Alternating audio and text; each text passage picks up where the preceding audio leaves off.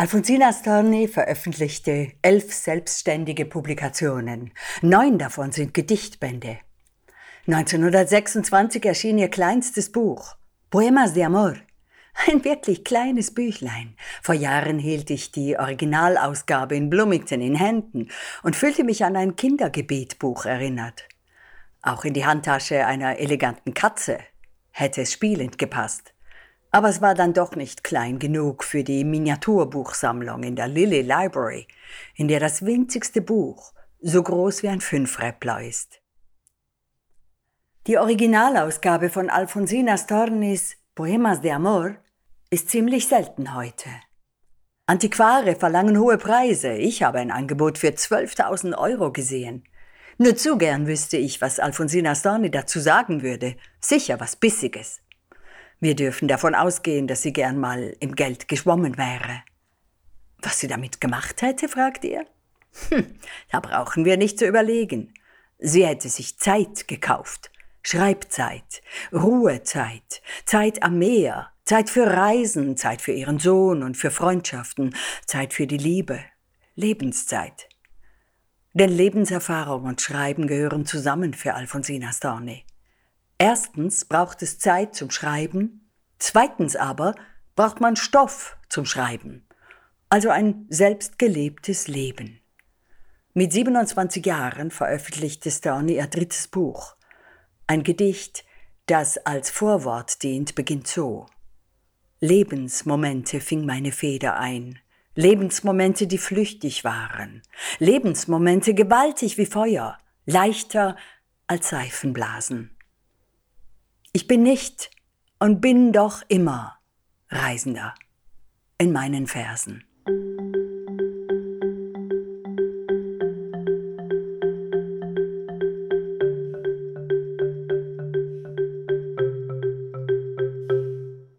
Heute werde ich frisch übersetzte oder auch neu überarbeitete Gedichte aus dem Band Ultra Fantasia rezitieren und kommentieren. Dieses Buch präsentiert Alfonsina Stornis Lyrik aus allen Schaffensphasen. Es ist der fünfte und abschließende Band der Werkausgabe in der Edition Maulhelden und erscheint in zwei Monaten, Ende Oktober.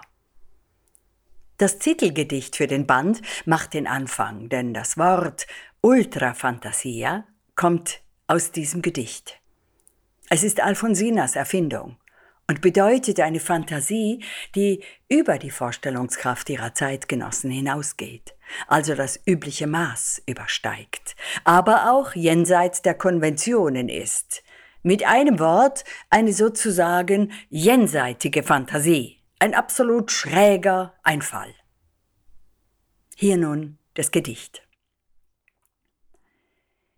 Che diria ¿Qué diría la gente, recortada y vacía, si en un día fortuito por ultra fantasía me tiñera el cabello de plateado y violeta, usara peplo griego, cambiara la peineta por cintillo de flores, miosotis o jazmines, cantara por las calles al compás de violines o dijera mis versos, recorriendo las plazas, libertado mi gusto, de vulgares mordazas?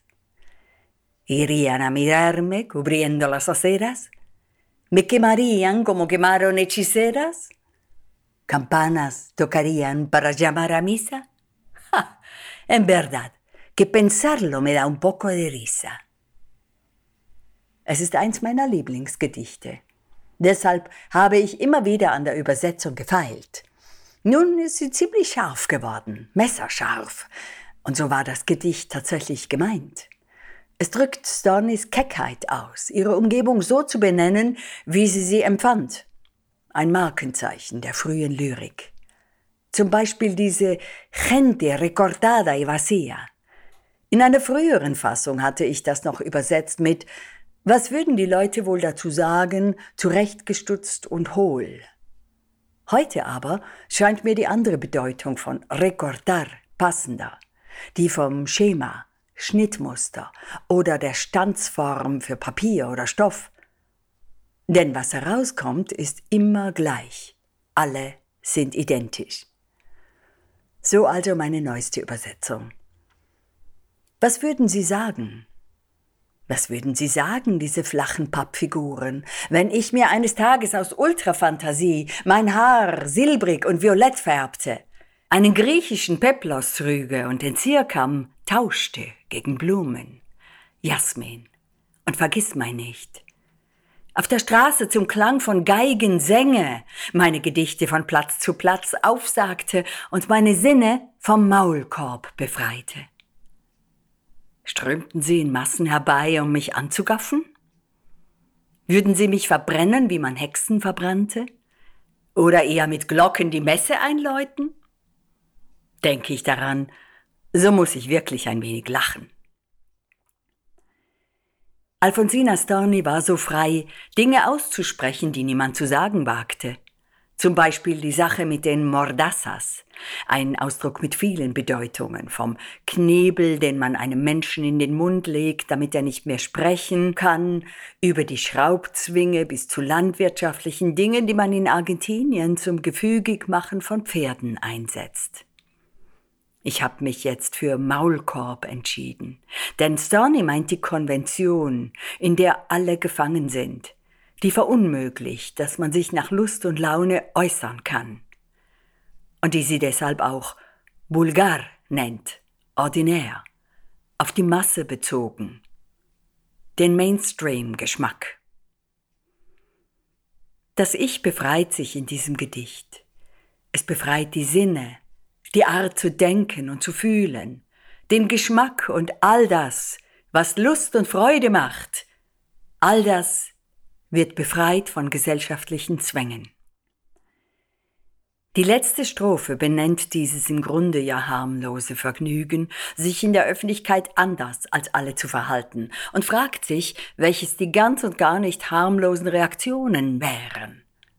Bis zum Scheiterhaufen, den man auftürmt. Am Ende, so scheint es, ist die Frau mit Ultrafantasia eine Hexe.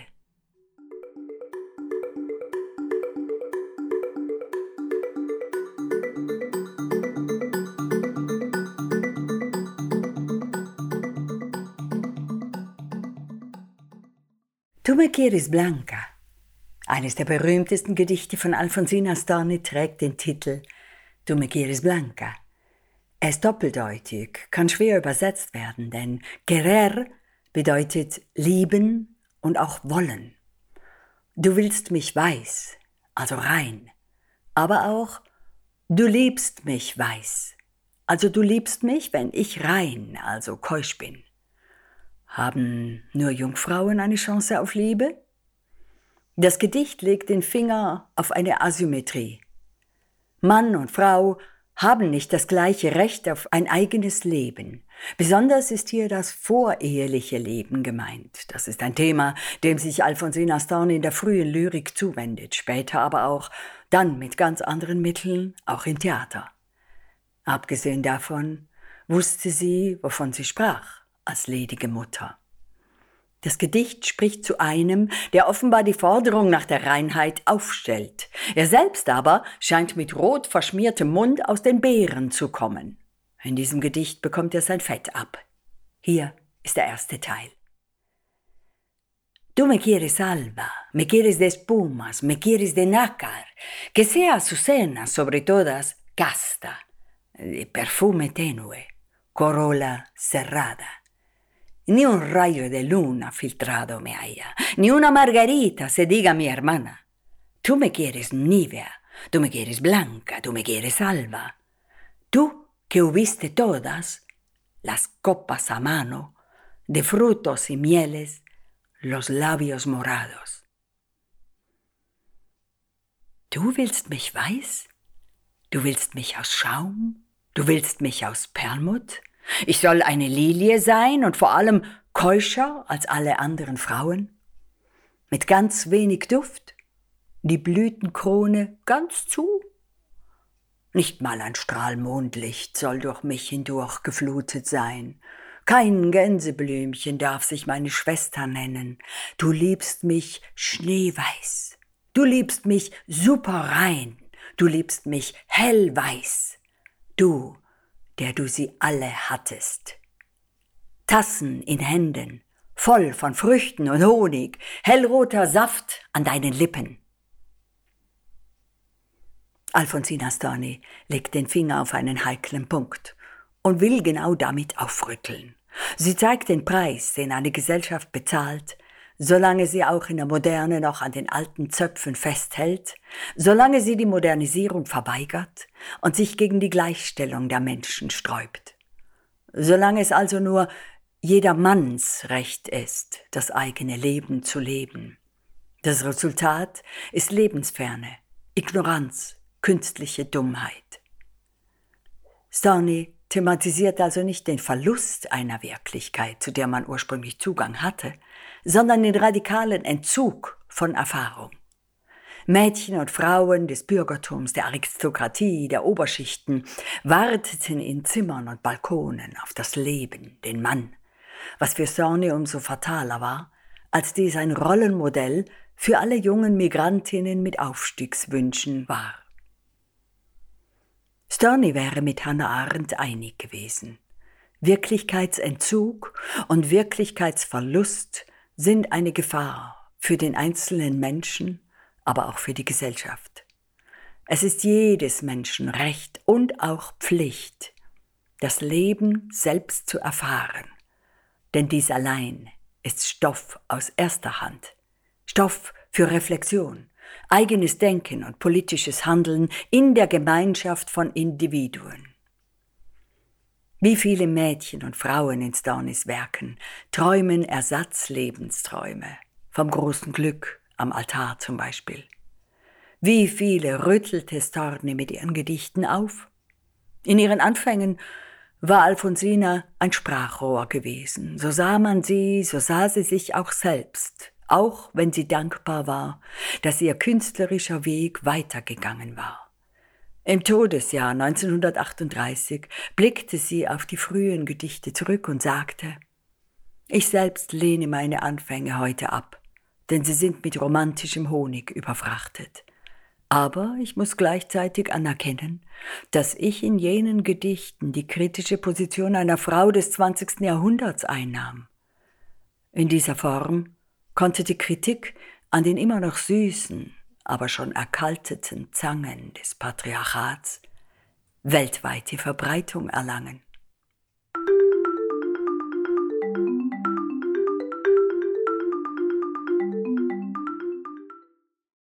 Am Ende ihres Weges 1938 schrieb Alfonsina eines der schönsten Sonette.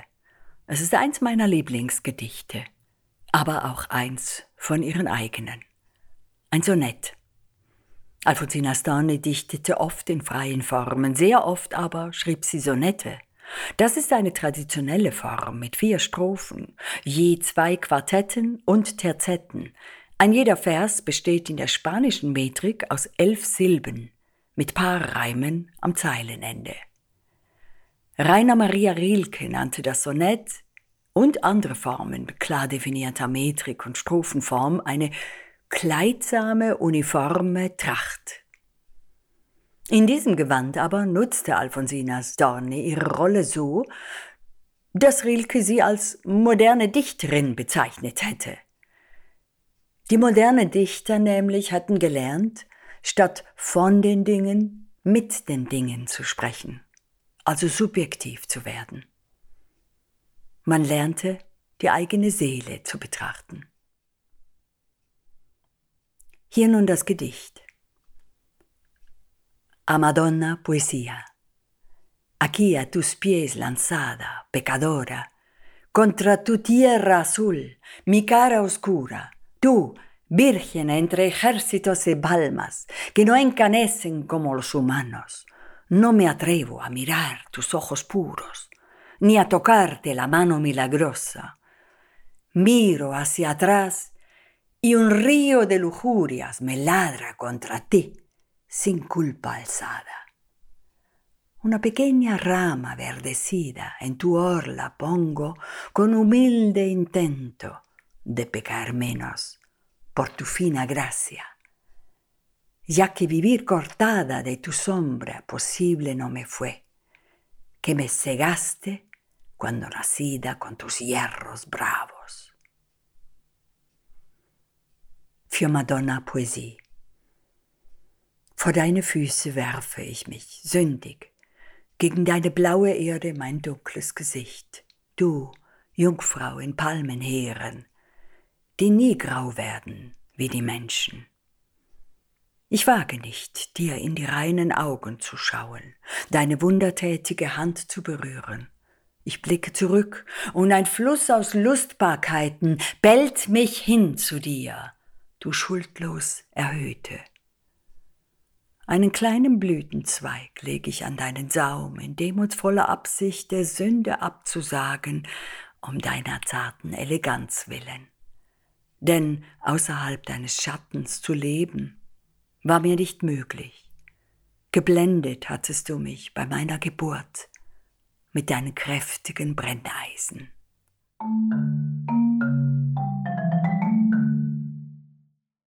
So, Nächstes Mal lassen wir uns überraschen. Das heißt, ich lasse mich überraschen von dem, was in meiner Werkstatt aufpoppt.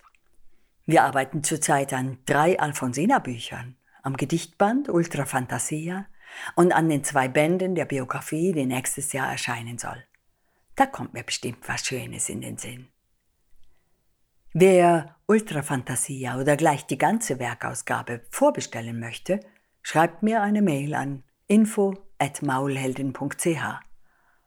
Dazu gibt es dann bestimmt ein schönes Goodie. Macht's gut. Ich freue mich auf den letzten Dienstag im September mit euch. Adios, amigos.